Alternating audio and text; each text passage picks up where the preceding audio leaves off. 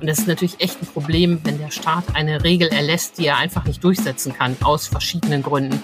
Die schlechte Wirksamkeit der Impfstoffe konnte man damals noch nicht so absehen, aber die kommt natürlich jetzt als schlagendes Argument noch mit hinzu. Also leider beim Thema Impfpflicht scheitern auf ganzer Linie. Der erste Aufwacher im August und wir sprechen über etwas, das seit März gilt. Die Impfpflicht für das Personal in der Pflege und in Kliniken. Warum das in NRW bisher nur schleppend umgesetzt wird und warum die Impfpflicht vermutlich bald schon wieder Geschichte sein könnte, besprechen wir heute. Rheinische Post Aufwacher. News aus NRW und dem Rest der Welt. Außerdem mal eine gute Nachricht im Aufwacher. Es ist ein sehr gutes Jahr bisher für Honigbienen und dadurch natürlich auch für alle, die Honig mögen. Warum das so ist, besprechen wir später hier im Podcast. Ich bin Florian Pustlauk. Schön, dass ihr dabei seid. Wir starten mit den Meldungen aus Düsseldorf. Die kommen von meinen Kollegen von Antenne Düsseldorf. Hi. Hallo Florian, wir blicken heute auf den bald anstehenden Schulstart. Außerdem sprechen wir darüber, dass wir in Düsseldorf immer mehr Termine online buchen können. Und dann geht es noch um Reisepässe. Der Andrang auf neue Pässe ist nämlich so groß wie lange nicht mehr. Eigenverantwortung. Damit will das NRW-Schulministerium in das neue Schuljahr in Hinblick auf Corona starten. Es wird weiter keine regelmäßigen Tests mehr geben und auch eine Maske im Klassenraum ist weiterhin nicht verpflichtend.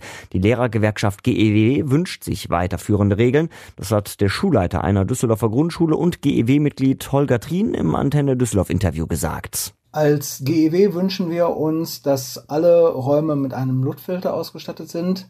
Weiterhin sind wir unbedingt dafür, auch die Maskenpflicht beizuhalten, denn nur dies ist in Innenräumen ein geeigneter Schutz, um sich nicht mit Corona anzustecken. Andernfalls befürchte man einen noch gravierenderen Personalmangel, mit dem habe man in vielen Schulen sowieso schon zu kämpfen. In Düsseldorf können wir bei der Stadt immer mehr Termine online buchen. In den nächsten Monaten will die Stadt ihren Bürgerservice im Netz aber noch weiter ausbauen. Weitere Infos hat Antenne Düsseldorf-Reporterin Kirsten Hedwig-Rondott. Viele Termine bei der Stadt können wir zwar schon länger online buchen, im Straßenverkehrsamt und in den Bürgerbüros in Bilk und Oberkassel testet die Stadt aber aktuell ein neues Buchungssystem. Damit sollen die Wartezeiten deutlich kürzer werden, heißt es von der Stadt. In den nächsten Monaten sollen wir das neue System in allen Bürgerbüros in Düsseldorf nutzen können. Auch wer heiraten möchte, kann den Wunschtermin seit Februar online im digitalen Traukalender auswählen. Das Angebot wird sehr gut angenommen, bestätigt die Stadt. Bis auf wenige Ausnahmen buchen mittlerweile alle Paare ihre Termine online. Nach über zwei Jahren Corona-Pandemie hat offenbar viele Düsseldorferinnen und Düsseldorfer das Reisefieber gepackt. In den Bürgerbüros ist der Andrang auf neue Reisepässe so groß wie lange nicht. Noch einmal hat Antenne Düsseldorf-Reporterin Kirsten Hedwig-Rondott die Infos. Seit Anfang des Jahres haben in Düsseldorf bereits 12.000 Menschen mehr einen Reisepass beantragt als im gleichen Zeitraum in 2019, also im letzten Jahr vor der Pandemie. Bei den Kinderreisepässen ist die Zahl sogar noch deutlicher gestiegen. In den ersten sieben Monaten dieses Jahres haben bereits mehr Eltern einen Reisepass für ihre Kinder beantragt als im gesamten Jahr 2019. Wegen der großen Nachfrage hat die Stadt für die Dauer der Sommerferien ein Pop-up-Bürgerbüro im Straßenverkehrsamt eingerichtet. So sollen auch Menschen, die kurzfristig verreisen, noch rechtzeitig ihren Reisepass bekommen. Und soweit der Überblick aus Düsseldorf. Mehr Nachrichten gibt es auch immer um halb bei uns im Radio und rund um die Uhr auf unserer Homepage antennedüsseldorf.de und natürlich auch in der Antenne Düsseldorf App. Vielen Dank, liebe Grüße nach Düsseldorf und damit zum ersten Thema heute hier im Podcast. Im Frühjahr war es noch ein zentrales Streitthema in der Corona-Pandemie und aktuell ist es, wie ich finde, etwas in den Hintergrund geraten. Es geht um die Impfpflicht für das Personal in der Pflege und den Kliniken. Klar ist, sie wird nur schleppend umgesetzt und das Kapitel könnte sogar schon bald wieder geschlossen sein. Darüber spreche ich mit Antje Höning aus der Wirtschaftsredaktion der Rheinischen Post. Hallo Antje. Hallo Florian. Du berichtest seit Beginn über diese Impfpflicht. Äh, bring uns doch gerne erstmal auf den neuesten Stand. Die Impfpflicht gilt seit März für das Personal. Wie genau wird das denn im Alltag umgesetzt? Ja, das wird leider nicht sehr gut umgesetzt. Wir haben uns umgehört in Nordrhein-Westfalen und insgesamt haben Kliniken, Altenheime und Praxen den Gesundheitsämtern zwar 24.000 ungeimpfte Mitarbeiter gemeldet, aber das bleibt folgenlos. Die Mitarbeiter haben nahezu nichts zu befürchten. Landesweit gibt es nur in 66 Fällen ein Betretungs- oder Beschäftigungsverbot. Das heißt, die ungeimpften Mitarbeiter dürfen weiter an die Betten der Kranken, der Alten und der Schwangeren. In der Theorie müssen Sie ja eigentlich nachweisen, dass Sie regulär gegen Corona geimpft sind, oder? Genau, Sie müssen entweder einen Impfnachweis vorlegen, einen genesenen Nachweis, der dann für eine bestimmte Zeit gilt, oder eine Bescheinigung, dass Sie nicht geimpft werden können aus gesundheitlichen Gründen. Das ist ja der allerkleinste Teil der Fälle, wo das geht. Aber es gibt eben äh, viele Schlupflöcher. Wenn die Kliniken oder Heime erklären, dass der Mitarbeiter unabkömmlich ist, dann darf er weiter tätig sein, ähm, auch wenn er ungeimpft ist. Und diese vom Gesetzgeber geschaffene Hintertür wird von vielen genutzt. Zudem ziehen sich die Verfahren hin. Die Ämter sind ja auch tendenziell überlastet. Und ähm, eine Stadt ähm, hat gleich schon gesagt, wir gehen davon aus, ähm, dass das Ende des Jahres sowieso ausläuft und das werden wir bei unseren Entscheidungen berücksichtigen. Sprich, weil wir sowieso wissen, dass das nicht kommt, quälen wir jetzt die Mitarbeiter damit auch nicht. Naja, und deshalb kommt es eben zu dieser Situation, dass trotz der durchaus hohen Zahl von ungeimpften keinerlei Folgen und Sanktionen erfolgen. Ja, du hast schon gesagt, Stand jetzt wird die Impfpflicht voraussichtlich Ende des Jahres auslaufen.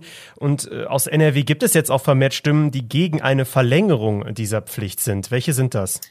Die Krankenhausgesellschaft hat äh, vorgelegt und hat schon mal gesagt, das wollen wir nicht, das äh, passt nicht mehr, das ist auch nicht verhältnismäßig. Und der Landesgesundheitsminister Karl-Josef Laumann schließt sich dem jetzt an. Er sagt, in der jetzigen Situation ist das nicht mehr das Nonplusultra. Natürlich muss NRW Bundesgesetz umsetzen und das Infektionsschutzgesetz ist ja ein Bundesgesetz. Aber er sagt, der Bund muss die einrichtungsbezogene Impfpflicht dringend auf den Prüfstand stellen. Und da das Gesetz ja schon ein Verfallsdatum hat, nämlich 31.12., solle das nicht verlängert werden. Da hat er recht. Ähm, das Ganze muss man natürlich auch sehen, einfach vor dem ähm, Hintergrund der Impfstoffe gegen Omikron. Wir erleben alle in unseren Familien und Freundeskreisen, dass die Impfung nicht gut äh, vor einer Omikron-Ansteckung bewahrt, aber eben gut vor schweren Verläufen schützt. Hm. Wir denken uns jetzt noch mal an äh, den Anfang des Jahres zurück. Das Thema Impfpflicht wurde da ja groß diskutiert, auch allgemein. Da gab es dann unterschiedliche Modelle mit Impfpflicht ab über 60 für alle und herausgekommen ist dann eben diese Lösung der einrichtungsbezogenen Impfpflicht. Aber schon damals haben ja viele gesagt, ähm, das könnte am Ende gar nicht richtig umgesetzt werden und ist damit eigentlich ja ein unnötiges Gesetz. Hat sich das bewahrheitet? Ja, das hat sich bewahrheitet. Ähm, die Debatte lief ja immer auf zwei Gleisen. Das eine war ja die allgemeine Impfpflicht, also für alle in der Bevölkerung, alle Erwachsenen in der Bevölkerung.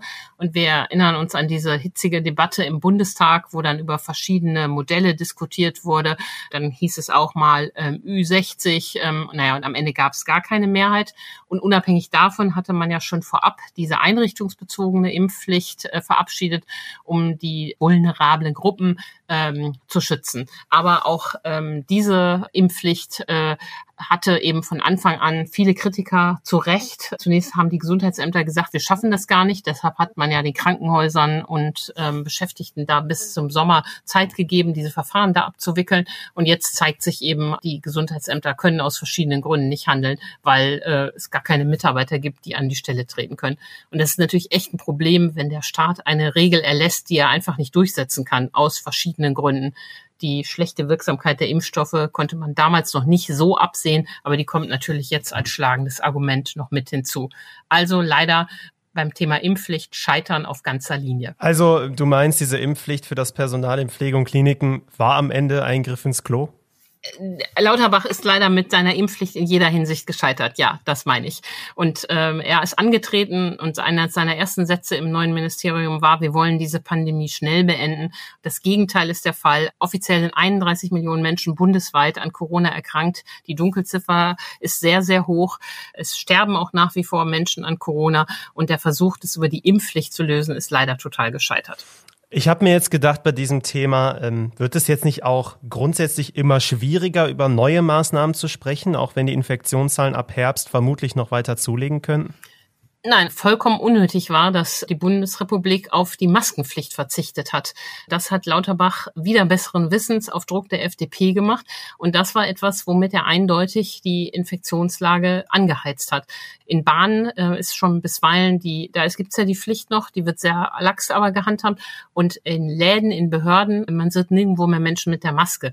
Und man kann über alle Maßnahmen streiten, aber dass die Maske hilft, die Infektion zu vermeiden, ist ja wohl mal klar. Und es war ähm, reiner äh, libertärer Leichtsinn, diese Pflicht aufzuheben. Und ich denke, diese Maßnahme wird auch garantiert im Herbst ähm, wiederkommen. Und man wird auch in das neue Infektionsschutzgesetz wieder Möglichkeiten reinschreiben, dass in Schulen, in öffentlichen Gebäuden und womöglich auch in, im Einzelhandel, in äh, Sporteinrichtungen die Maske wiederkommen kann. Okay, aber das Kapitel Impfpflicht, das können wir dann getrost schließen, nehme ich an. Das können wir schließen. Das wird keiner mehr aufmachen. Davon bin ich überzeugt. Alles klar. Vielen Dank, Antje Höning. Vielen Dank, Florian. Details dazu findet ihr natürlich bei uns in den Show Notes. Und damit sind wir beim Wohlfühlteil hier im Podcast angelangt. Muss ja auch mal sein. Gleich geht es um Honig, aber erstmal möchte ich euch auf das Katzenvoting auf RP Online aufmerksam machen. Zum Weltkatzentag gibt es viele Bilder von Katzen aus NRW zu sehen und ihr stimmt ab, welche die schönste ist. Und wenn ihr euch nicht entscheiden könnt, dann wählt doch einfach die mit dem coolsten Namen. Mein Favorit hier ist Kater Odin aus Düsseldorf. Den Link dazu findet ihr natürlich auch bei uns in den Shownotes. Und jetzt zu unserem zweiten Thema. Das beginnt mit einer guten Nachricht. Und davon haben wir viel zu wenige hier im Aufwacher. Es ist ein gutes Honigjahr in Deutschland. In den letzten Jahren haben wir immer wieder gehört, dass es den Bienen schlecht geht. Das hat sich jetzt aber zumindest etwas geändert. Und darüber spreche ich mit Michael Höhing aus dem Aufwacher-Team. Michael, magst du denn Honig? Ja, hallo Florian. Ja, um ehrlich zu sein, nicht so. Also ich bin nicht derjenige, der am Frühstückstisch sitzt und äh, Honig isst. Weiß ich nicht. Irgendwie habe ich das als Kind schon nicht gerne gemocht. Es klebte irgendwie immer. Ich hatte schon Probleme, den Honig aus dem Glas zu kriegen, weil der immer so Fäden gezogen hat. Da war ich irgendwie nie so der Freund von. Ich habe aber tatsächlich auch immer ein Glas Honig zu Hause, weil ähm, erstens, wenn man erkältet ist, wenn man so Husten, Halsschmerzen hat, dann hilft so ein Löffel Honig immer ganz gut. Und ich benutze ihn tatsächlich eher so fürs Kochen und fürs Backen. Also wenn ich jetzt äh, ein Salatdressing mache, dann gerne irgendwie mit ein bisschen Honig oder äh, ich süße tatsächlich auch beim Kuchen gerne mal mit Honig nach, weil das irgendwie vom Geschmack her ganz gut ist. Aber den klassischen äh, Honig-Aufstrich äh, morgens zum Frühstück, da bin ich nicht dabei. ja, das ist auch nachvollziehbar, aber es gibt ja auch viele, die darauf schwören. Umso besser ist deswegen die Nachricht, dass es ein sehr gutes Frühjahr für Imker und Bienen war. Äh, warum war das denn der Fall? Ja, tatsächlich, es war ein gutes Jahr. Das hat natürlich was mit dem Wetter zu tun und zwar mit dem Frühjahr. Wir hatten sehr wenig Regen im Frühjahr. Das ist auf anderer Seite natürlich immer ein Problem, aber für die Bienen jetzt war es eigentlich ganz gut, weil Bienen fliegen eben nur, wenn es trocken ist. Im strömenden Regen sieht man ja keine Bienen, die unterwegs sind. Also es gab wenig Regen, also viele Bienen, die unterwegs waren. Und wir hatten aber einen Boden, der noch relativ feucht war, weil gerade so das Frühjahr, so äh, der die Ausläufer vom Winter, die waren recht nass noch. Und deshalb hatten wir eine Grundfeuchte im Boden. Und das hat den Pflanzen sehr geholfen. Und die sind wirklich geschossen im Frühjahr und haben entsprechend viel Nektar produziert. Und das haben sich die Bienen abgeholt und dann entsprechend ähm, in ihre Waben geschleppt. Und das macht dann am Ende diese sehr gute Honigernte aus. Man kann das auch mal äh, ein bisschen mit Zahlen untermauern. Wir sprechen ja hier von der Frühtracht, also das, was im Frühjahr eben erbracht wurde. Da hat jedes Bienenvolk im Schnitt 22 Kilogramm Honig produziert. Das ist damit fast doppelt so viel wie im vorherigen Jahr. Das lag daran, dass das sehr verregnet war. Also da waren die Bienen deutlich weniger unterwegs. Und ähm, auch das Fachzentrum Bienen und Imkerei hat auf DPA-Nachfrage gesagt, das war tatsächlich ein sehr guter Wert. Im Jahr 2020, da war das Wetter eigentlich völlig in Ordnung. Da hatte der Wert aber trotzdem nur bei 18,4 Kilo gelegen. Also diese 22 Kilo Honig pro Bienenvolk, das ist schon sehr gut. Hm, bedeutet das denn, dass es jetzt jede Menge Honig gibt und der deswegen auch günstiger ist? Ah, ich sag mal, nicht wirklich. Der Preis ist eigentlich so geblieben, wie er in den vergangenen Jahren auch im Durchschnitt war. Das ist halt von Imker zu Imker sehr unterschiedlich. Aber die Chancen sind ganz gut, dass wenn man jetzt zu einem lokalen Imker geht, dass der auch noch Honig da hat, weil einfach die Menge tatsächlich ein bisschen mehr geworden ist. Ähm, ich gehe immer zu einem Imker ein paar Straßen weiter von mir. Das heißt, die Chance ist sehr hoch, dass die Bienen, die er im Volk hat, dass die bei mir im Garten äh, sich den Nektar aus den Blumen geholt haben. Das finde ich eigentlich eine ganz charmante und eine ganz romantische Vorstellung. Und ähm, ich meine, das kannst du mal ausprobieren. Geh mal in den Supermarkt und such da mal Honig. Da findest du ganz, ganz viele. Ein ganz langes Regal habe ich letztens im Supermarkt gesehen. Aber wenn du hinten drauf guckst, dann weißt du nicht, wo der Honig herkommt. Und der kommt garantiert nicht irgendwie bei uns aus der Region. Ähm, das ist sehr, sehr selten, dass man Supermärkte hat, die lokalen Honig anbieten. Das gibt's tatsächlich. Aber die Regel ist eher, dass man industriellen Honig hat. Der ist dann zusammengemischt aus ganz, ganz vielen Varianten. Da ist also die lokale ähm, Bezugsquelle der Imker hier um die Ecke eigentlich tatsächlich schon immer ganz gut. Und da muss man eben auch ein, zwei, drei Euro mehr drauflegen als jetzt bei der Supermarktware. Ah, gut zu wissen. Also den Honig, den man jetzt aktuell bekommt, der ist also überwiegend noch aus dem Frühjahr. Ist denn der Sommer aktuell genauso gut? Das kann man noch nicht sagen. Die Sommertracht, also die Sommerernte beim Honig, die läuft immer noch. Hm, wahrscheinlich wird es nicht so gut gewesen sein wie im Frühjahr.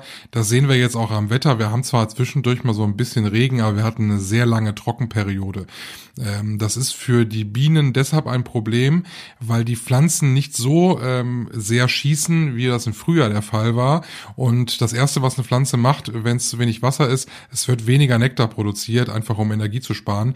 Also weniger, was sich die Bienen holen können, um damit Honig zu machen. Ich sehe ja immer wieder solche Insektenhotels und auch richtige Insektenwiesen. Auch ich habe meinen Balkon entsprechend ausgerüstet. Also man hört ja immer wieder davon, dass mehr für die Bienen gemacht werden muss. Ist das immer noch so? Ja, Bienen brauchen immer unsere Unterstützung momentan sowieso, solange wir noch äh, so viele Vorgärten haben, die äh, reine Schotterwüsten sind, ähm, solange immer noch äh, große Wiesen und Wälder ähm, zu Neubaugebieten gemacht werden, also immer weniger Natur wegfällt, brauchen die Bienen unsere Unterstützung. Ich habe so ein bisschen persönlich das Gefühl, dass wir eigentlich so weit sind, dass wir da schon sehr sensibilisiert sind. Also geht man mal in ein Gartencenter zum Beispiel, da gibt es inzwischen ganz, ganz große Ecken und große Regale mit sehr vielen vielen Pflanzen, die alle bienenfreundlich sind.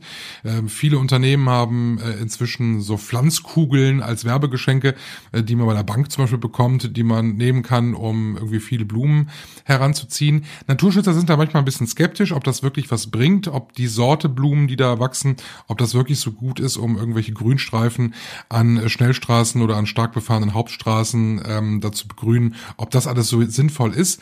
Aber ich habe bei mir im Garten tatsächlich sehr viel äh, auf Pflanzen Pflanzen gesetzt, die bienenfreundlich sind und es summt tatsächlich bei mir den ganzen Tag. Ja, das ist doch schön, solange die Wespen nicht summen. Vielen Dank, Michael Höhing. Ja, sehr gerne. Jetzt noch zu weiteren Meldungen des Tages. Heute könnten möglicherweise die ersten Getreideexporte aus der Ukraine auf dem Seeweg starten. Nach der Einigung zwischen der Ukraine und Russland vor gut einer Woche sind die Exporte wieder möglich. Das wäre vor allem für Länder mit einer großen Hungersnot eine sehr wichtige Nachricht. Jetzt im August ändern sich einige Regelungen für uns. Zum Beispiel müssen neue Arbeitsverträge transparenter sein, zum Beispiel was den Umgang mit Überstunden, der Probezeit oder der Befristung angeht. Außerdem wird der BAföG-Satz angehoben. Das ist eine gute Nachricht für die Studis in NRW. Ab heute gilt die Masern-Impfpflicht für alle Kinder und Angestellten in Kitas oder Schulen endgültig. Und zum Beispiel wird der Zusatzstoff Titandioxid in Lebensmitteln verboten. Damit werden oft Kaugummis oder Zahnpasten weiß gefärbt.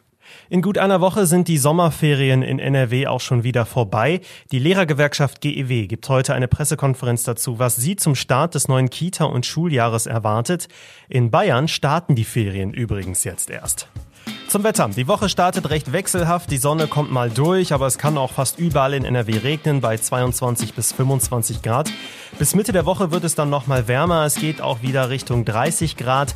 Danach könnte es aber wieder abkühlen und Gewitter geben. Das war der Aufwacher für Montag, den 1. August 2022. Ich hoffe, es hat euch gefallen. Abonniert uns doch gerne kostenlos in eurer Podcast-App, dann verpasst ihr keine Folge mehr und auch wir haben was davon. Das wäre super.